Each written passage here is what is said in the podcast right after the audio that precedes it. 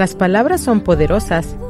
lo mismo hieren que sanan. Palabra de mamá, un programa que apoya el maternaje consciente y amorosamente inteligente.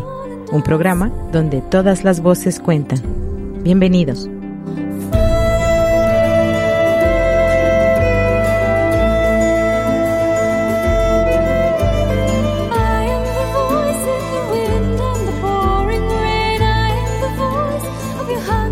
Hola, ¿qué tal? Muy buen día. Bienvenidos a su programa Palabra de Mamá, donde todas las voces cuentan. Mi nombre es Cristina Pacheco Sánchez, soy psicoterapeuta gestal, entre otras cosas, y es para mí un gusto estar contigo como cada jueves a las 10 de la mañana, bueno, ahora poco más tarde,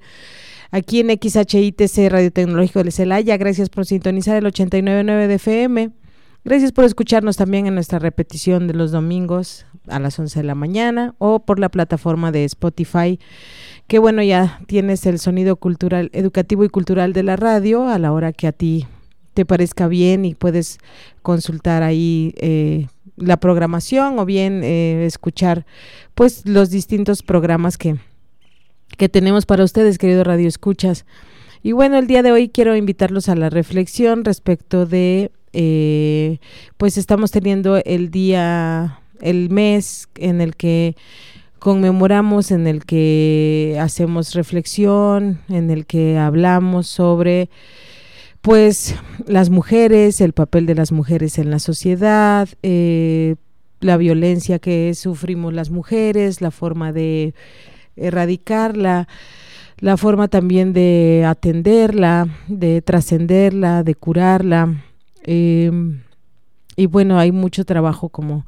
como todos sabemos por hacer. Pero bueno, ya muchos, eh, muchas organizaciones, muchos colectivos, muchos grupos, muchas personas en particular, pues se están dando a la tarea de, de ayudar a que se respete la dignidad de toda persona y pues esto incluye también a las mujeres, es que ya dejemos de, eh, de poner a la mujer en una en en un constructo social, en una idea eh, prefabricada y, bueno, abusida y ventajosa para algunas personas, eh, como una persona eh, que no tiene dignidad o, un objeto o, o algo que puede usarse o que está en una desventaja, tantas y tantas ideas limitantes que eh, pues eh, escalan y llevan incluso a la muerte o a una vida pues llena de dolor y sin sentido y, es lo que queremos evitar todos. O bueno no, no todos pero los que sí queremos hacerlo pues estamos comprometidos en este camino y bueno en este sentido quiero eh, tomar o retomar lo que alguna, alguna de las propuestas de reflexión se han hecho, como este del el día después del 8M, el 9, como el 9 nadie se mueve y que comenzó hace poco tiempo en el que en un afán de concientizar acerca del papel de la mujer eh, en el desarrollo de su comunidad, de su sociedad, del mundo, eh, pues se propuso que, que las mujeres no asistieran a sus labores durante un día. Y bueno, yo quiero retomar esta idea para eh, que reflexionemos juntas qué es cómo es esto de no atender eh, a nuestra labor o qué significa que nosotros no estemos en la vida pues de los demás, de los que nos acompañan o de las personas a las que nuestra vida y nuestra labor impacta eh, de manera directa y también indirecta y también eh, reflexionar sobre desde dónde nos estaríamos dejando de mover o desde dónde nos estaríamos moviendo si dejamos de hacer eh, pues las labores a las que nos hemos comprometido. Y bueno, creo que de fondo es un tema de responsabilidad, es decir, de responder por las propias acciones, pero también por nuestros pensamientos y por, y por las creencias que tenemos. Una de las labores más importantes de una, de, una madre y de un padre, o si no es que la primordial, es que todas sus, todos sus esfuerzos y todo su trabajo está encaminado a formar a una persona, a su hijo o a su hija, a que eh, conforme se va desarrollando y conforme va eh, adquiriendo habilidades y conciencia sobre sí mismo, entonces pueda irse haciendo responsable de su propia vida. Y empezamos con lo más básico que es la higiene y la alimentación, que es eh, pues enseñarle a todo ser humano a que vivir en un a que vivir en comunidad implica eh, pues tener una cierta estructura para cubrir las necesidades básicas de alimentación, de bueno, de higiene del sueño, del sueño y también de vivir en un ambiente que sea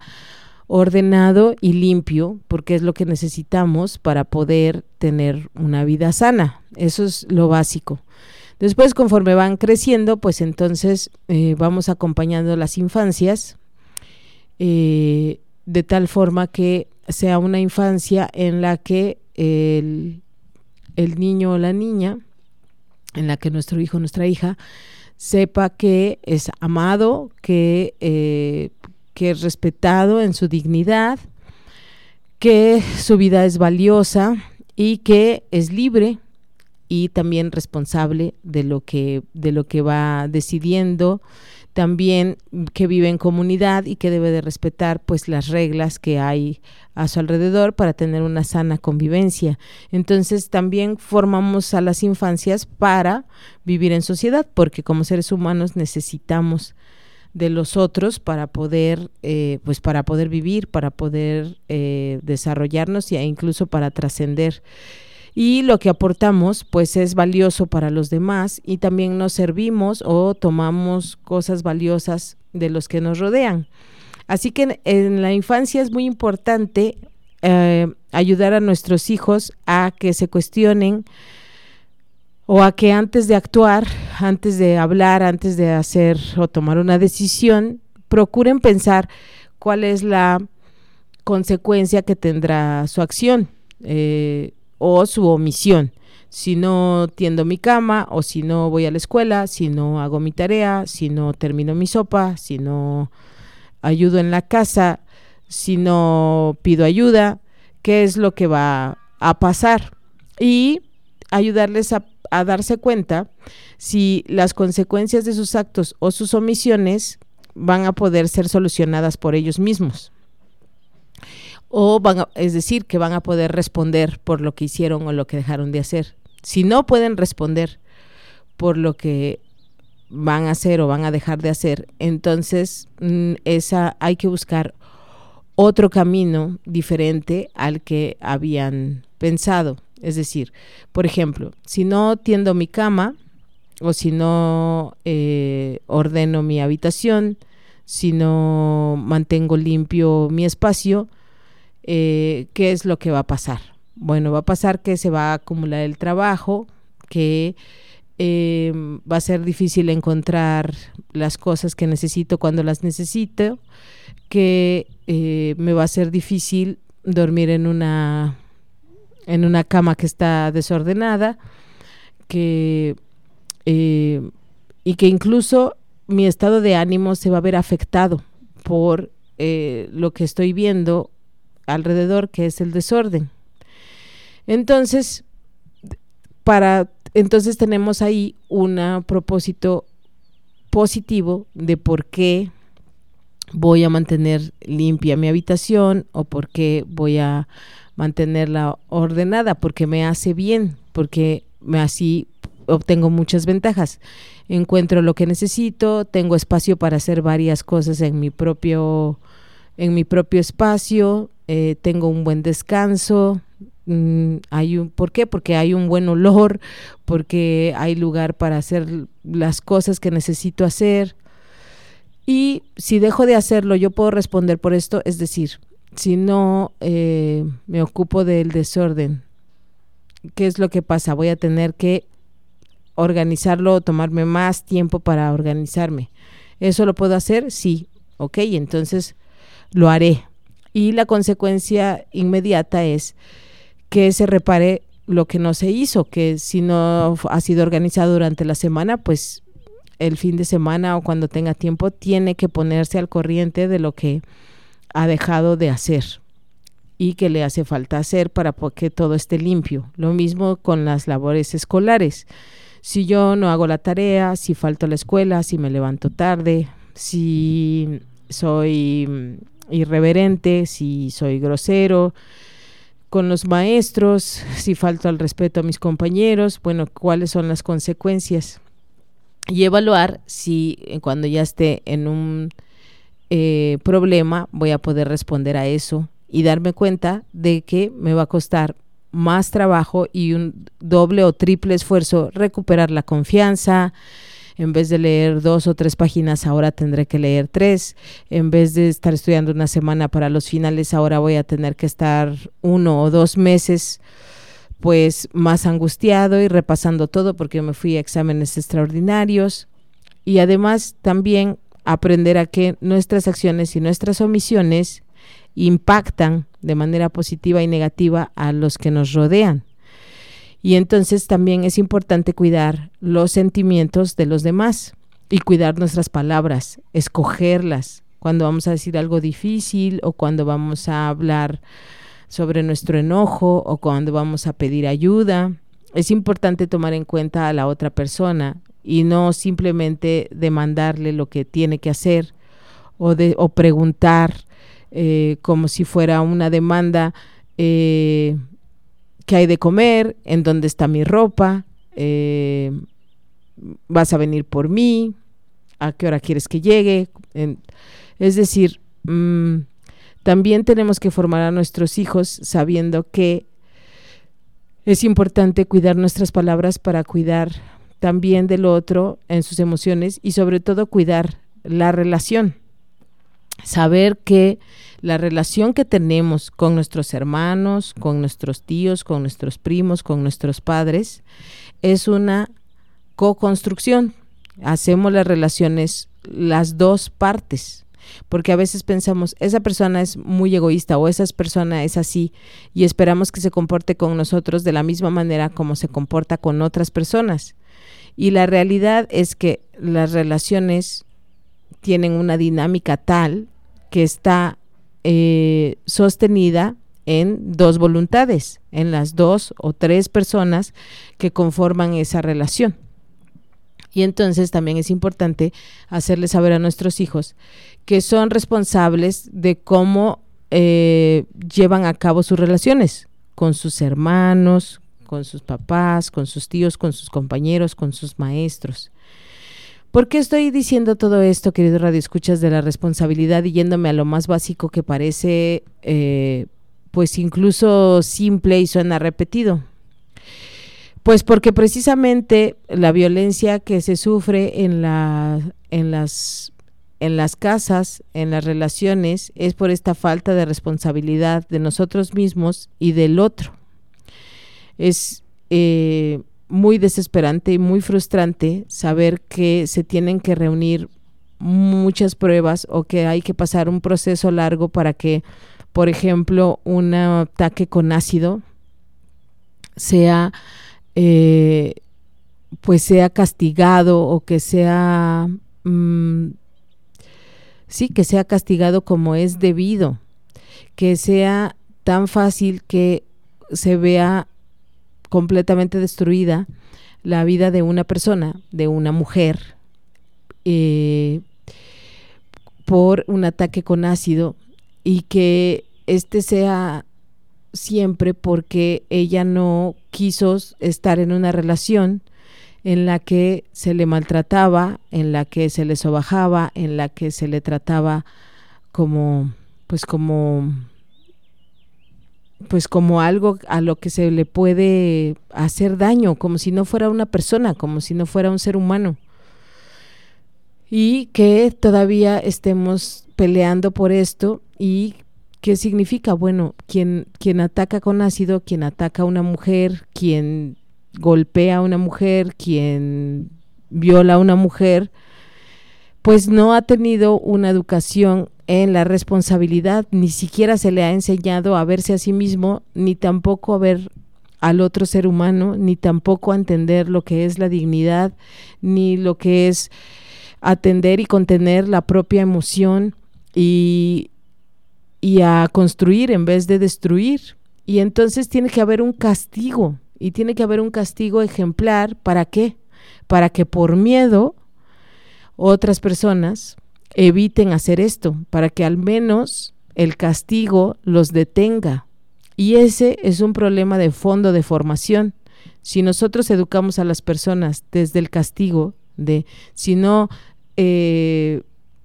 te haces responsable de tu habitación, si no eh, haces las tareas que te tocan, si no cuidas de el lugar en el que habitamos todos, entonces te voy a castigar, te voy a golpear, te voy a dar una nalgada, te voy a dar un, coscorrón o te voy a golpear más fuerte o te voy a dejar sin comer o te voy a dejar algo que aprecies. Y justo esto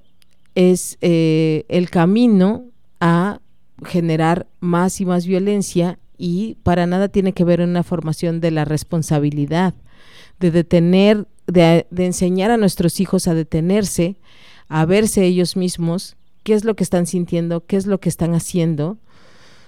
y la consecuencia de sus actos. Y entonces nos vamos a las penas cada vez más duras, cada vez eh, más apretadas, pero de fondo lo que tenemos también que hacer es pues una cultura de la responsabilidad, que somos responsables de nosotros mismos y de los demás, y que toda vida es valiosa, porque también otro problema que tenemos es que valoramos la vida en cuanto al contexto de la persona, como si fuera hubiera vidas más valiosas y no hay vidas más valiosas que otras. No es más valiosa una vida que fue concebida dentro de un matrimonio que una vida que fue concebida de una violación, por ejemplo, o, o una vida concebida sin haber sido planeada. Toda vida es valiosa. No podemos seguir evaluando la vida de acuerdo a su contexto, ni tampoco podemos decir quién merece o no merece un dolor o una agresión. Nadie merece una agresión, nadie merece un castigo. No es la vía para que podamos convivir, no es la forma para que podamos expresarnos, no es la manera. Y bueno, Estoy aquí en Radio Tecnológico de Celaya, en Palabra de Mamá, donde todas las voces cuentan, invitándolos a la reflexión sobre nuestro papel en la sociedad como padres y madres de la formación en la responsabilidad de nuestros hijos. Y voy a hacer una pequeña pausa porque estamos a la mitad del programa y Radio Tecnológico de Celaya tiene pues información para ti y luego volvemos.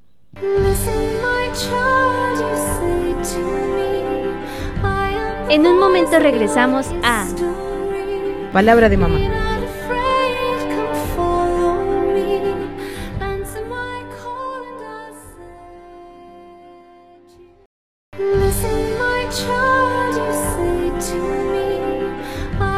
Estamos de regreso en Palabra de mamá.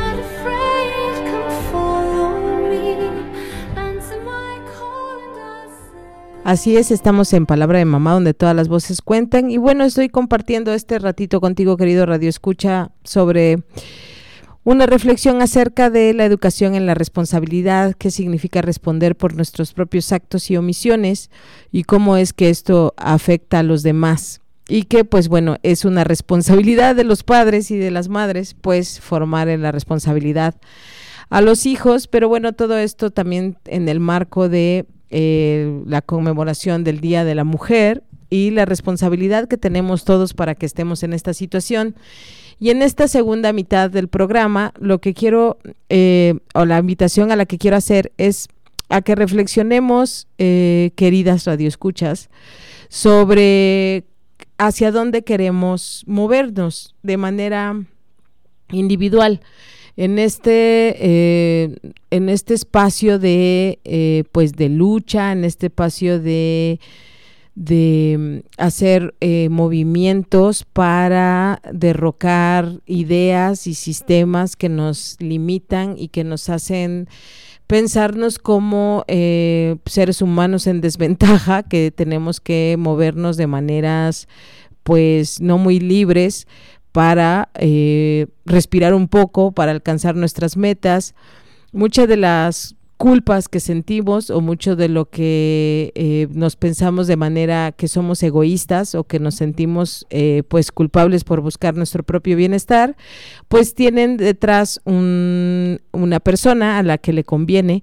que nos sintamos culpables, que pensemos que no merecemos hacer lo que estamos haciendo o que no tenemos oportunidad de buscar la propia vida. Y eh, muchas veces esto eh, aparece desde, pues desde la infancia, desde la, desde la adolescencia, desde, desde nuestros años en formación. Es muy triste, pero sí es muy claro que muchas mujeres que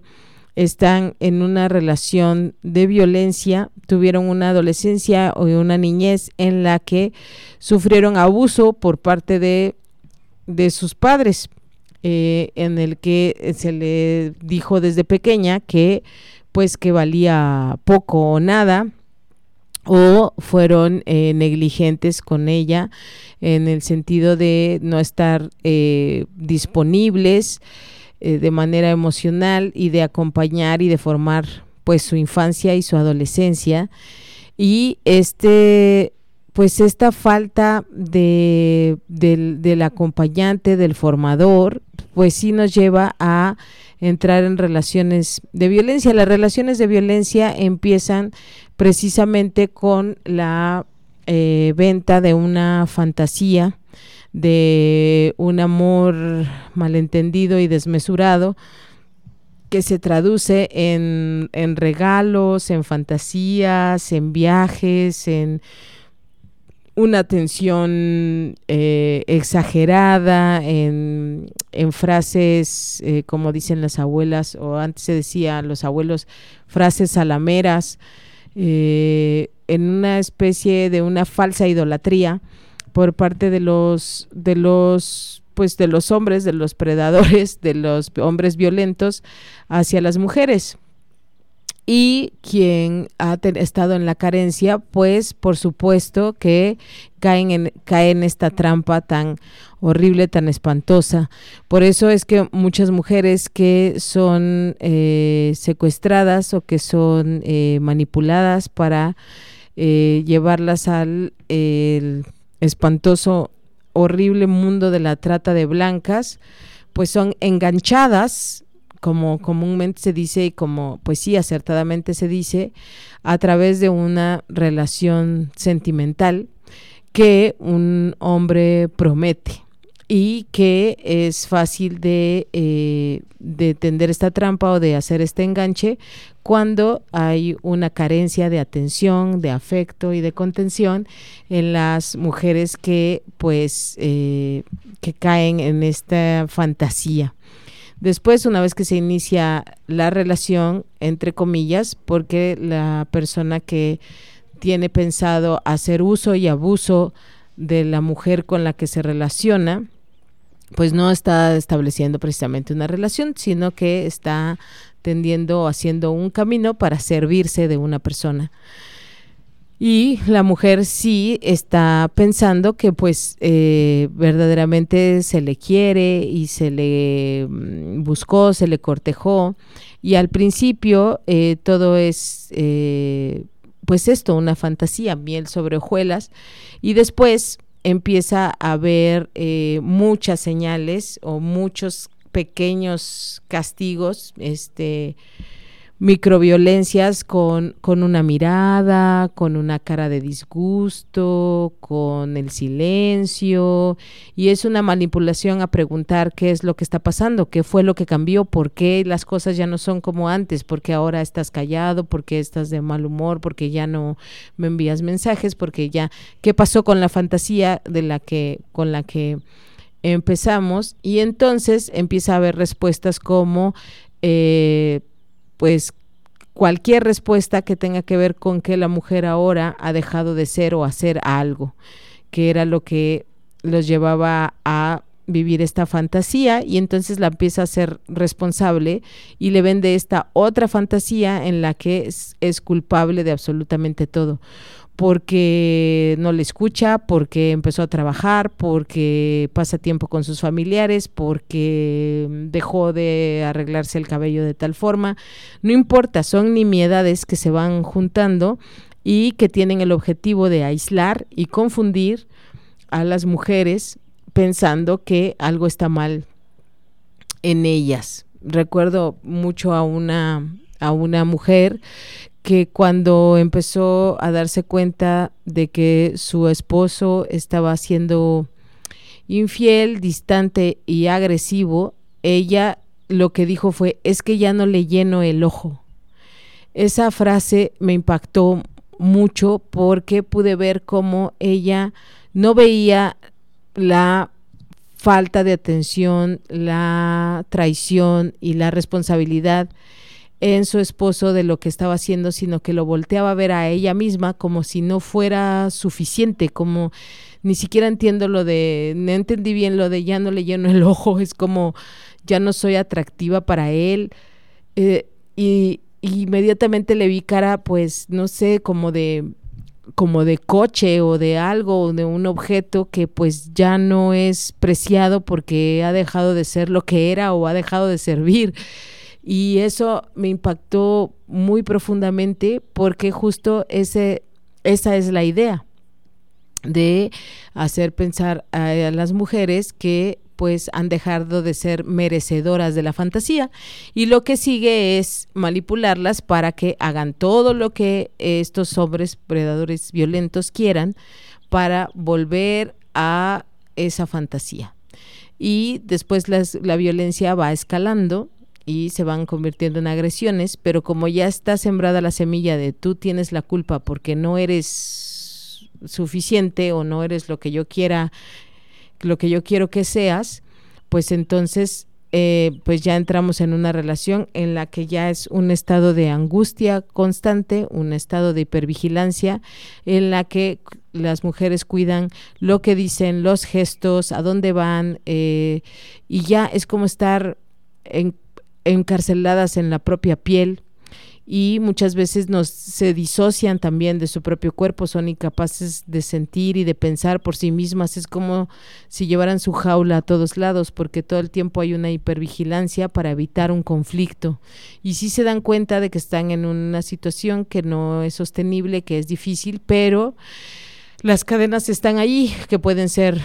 los hijos, eh, la economía y además su eh, energía y su autoestima está muy, muy mermada.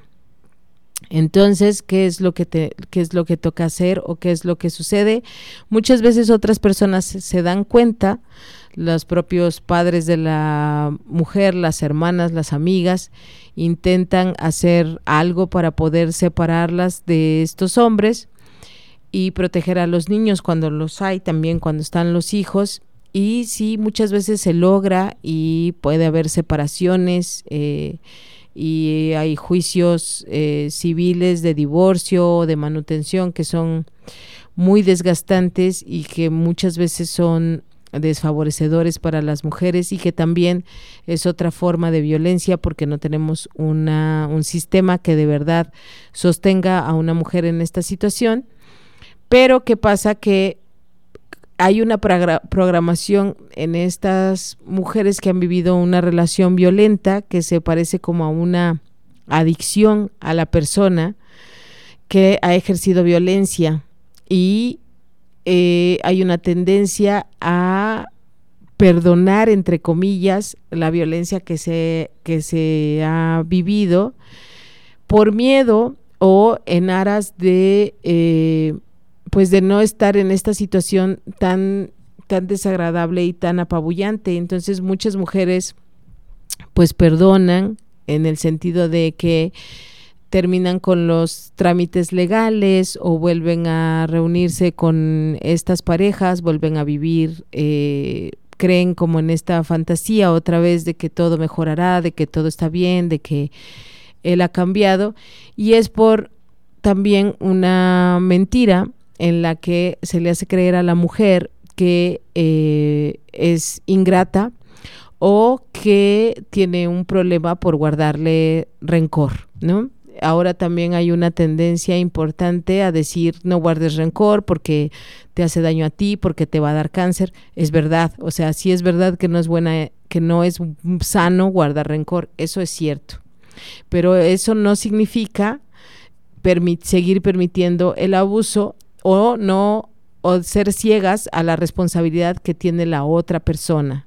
por ejercer violencia. Muchas veces con en la violencia pues respondemos para defendernos y entonces muchas mujeres dicen es que yo también insultaba o yo también golpeaba o yo también me alejaba o hacía esto para molestarlo, sí, porque ya se había entrado en una relación pues eh, adictiva en, en la violencia. Entonces, cada quien debe tomar su responsabilidad y alejarse cuando esto ocurre y no permitir estar claras en que eh, querer alejarnos o, que, o permitir o querer que haya un sentido de justicia de que se pague una manutención o incluso si las agresiones han sido pues eh, han escalado a delitos como, eh, como golpes, como violaciones. Eh, entonces, pues bueno, también tiene que haber una justicia por parte de, de, la ley y muchas mujeres se sienten culpables y temerosas de saber que sus exparejas, que los padres de sus hijos, pues puedan ir a la cárcel. Y entonces esto ya es una situación muy complicada, muy difícil, porque como sigue habiendo esta manipulación de hacerlas pensar que ellas son culpables, no quieren ser las responsables de que eh, la persona, el padre de sus hijos o su expareja, eh, pues vaya a la cárcel o sea castigado por los delitos que cometieron y sigue este gancho de pensar que estarían en la cárcel o que tendrían que responder por sus actos por, por culpa de ellas, como si ellas hubieran querido que esto sucediera, cuando en realidad si alguien va a la cárcel porque cometió un delito, pues bueno, pues fue eh, responsabilidad la persona que cometió el delito, que, eh, que violentó, que golpeó, que robó, que manipuló, que, que hizo una serie de, pues sí, de delitos y esa es hoy en día también una de las luchas, que se pueda poner en palabras legales las agresiones que sufren las mujeres para que pueda haber un castigo. Y todo es, otra vez, querido Radio Escuchas, de raíz la responsabilidad. Cuando no podemos hacernos responsables de nuestros propios actos u omisiones y tiene que haber un castigo, algo falló de fondo. Y eso es algo que entonces podemos hacer nosotras también para defendernos, para salvaguardarnos, para curarnos, para movernos de ese lugar. Y bueno, yo quiero invitarte, querida Radio Escucha, en este mes de la mujer y eh, a que reflexiones, cualquiera que sea tu contexto, cuál es el rumbo que quieres tomar, eh, con base a eh, gracias a esta lucha que se está haciendo de poder ser conscientes de nuestra libertad y de nuestra responsabilidad de construir nuestra propia vida, es decir, el tipo de relaciones que queremos tener, si estamos en un matrimonio, si estamos en pareja, si estamos, con qué estamos comprometidas, si estamos comprometidas con una con una formación, eh, es, eh, pues sí, eh, profesional, con un proyecto de, de, vida, con, bueno, con un anhelo, voltear a ver qué estaríamos haciendo si de verdad lográramos repartir las las tareas de cuidado y de alimentación entre todos los que convivimos y que no fuera solamente mi responsabilidad. ¿Cómo puedo hacer para que yo pueda ocupar mejor mi tiempo, cómo puedo ir orientándome a lo que deseo. Y algo muy importante primero es conocernos, hablar con nosotras mismas, hablar con otras personas, hombres y mujeres, para conocernos, para saber quiénes somos, cuál es nuestro contexto, cuáles son nuestros recursos, cuáles son nuestras limitaciones, cuáles son las opciones allá afuera. Ahora también a través de pues de internet y la y de las y de las eh, de todas estas plataformas eh, de redes sociales y de toda esta información y de los libros y de los lugares a los que podemos ir, pues podemos eh, empezar a ver un mundo diferente del que nos hemos construido o en el que hemos mm, pues vivido porque eso fue lo que nos dijeron, porque eso fue lo que aprendimos de nuestros padres, porque eso era lo que estaba a nuestro alcance y poder ver hasta dónde podemos llegar, también cuáles son las propias limitaciones y o cómo las podemos eh, pues eh, solventar o cómo las podemos trascender y entonces hacernos responsables de nuestra propia vida, poder conocer nuestras emociones, nuestras, nuestras creencias, nuestros pensamientos, nuestros anhelos, incluso reconocer los anhelos que ya no van a poder ser. Hay muchos anhelos que teníamos desde pequeñas o recientemente que pues nos damos cuenta que por el momento no pueden ser o ya no van a poder ser por, por muchas razones y también tenemos la libertad de elegir cómo vamos a responder a estas pérdidas, a esto que ya no va a poder ser y decir, bueno, entonces, ¿qué sí? ¿Qué sí va a poder ser? Si no pudo ser este matrimonio, si no pude estudiar esta carrera, si no pude vivir en este lugar, si no pude tener hijos, si si me hice responsable de esto que yo no esperaba, también con lo que hemos asumido de lo que va pasando en nuestra vida. Es que hay tanto que podemos hacer una vez que abrimos el diálogo con nosotras mismas y que prestamos oído a las demás para saber qué es lo que queremos, por qué fue que quienes marcharon, cómo fue que se sintieron convocadas, a qué. Y ahora, ¿qué es lo que sigue? Ahora, ¿qué es lo que podemos hacer? ¿Qué es lo que vamos a a tratar de lograr o desde dónde nos vamos a mover. Si de verdad ya no me voy a hacer cargo de todas las labores de cuidado, si ya no voy a estar en esta relación, si voy a dejar este trabajo, entonces, ¿qué voy a hacer? ¿Qué voy a hacer conmigo misma? ¿Qué voy a hacer con mi tiempo? Eh, ¿A qué ritmo lo voy a hacer? Qué es lo que quiero o si no me gusta cómo va mi relación, cómo la puedo cambiar, cómo puedo em empezar el diálogo con mi hijo, con mi pareja, con mi mamá, con mi jefe, con mi compañera, con mi amiga. ¿Cómo me voy a procurar estas nuevas relaciones? ¿Cómo voy a saber que estoy viviendo en libertad y en responsabilidad? Si cada quien hace si cada quien limpia y barre su pedacito, pues tendremos una ciudad limpia. Si cada quien se hace responsable de sus de, de su propia vida y se hace responsable de que nuestras decisiones y omisiones impactan a los demás, pues entonces vamos a tener una sociedad humana, generosa, libre y, y próspera. Y bueno, les deseo esto a todos ustedes, queridos radioescuchas. Espero que lo que traje hoy eh,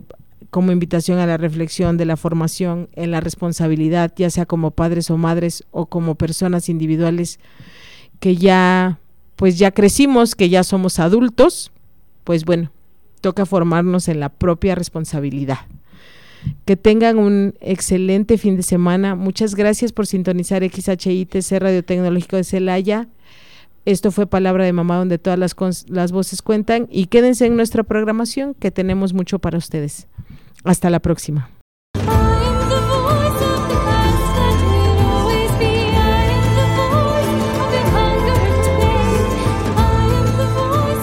Ha sido un placer acompañarte en este breve tiempo y espacio de reflexión. Te invito a que te escuches con respeto. Recuerda que aquí tu voz también cuenta. Esto fue Palabra de Mamá.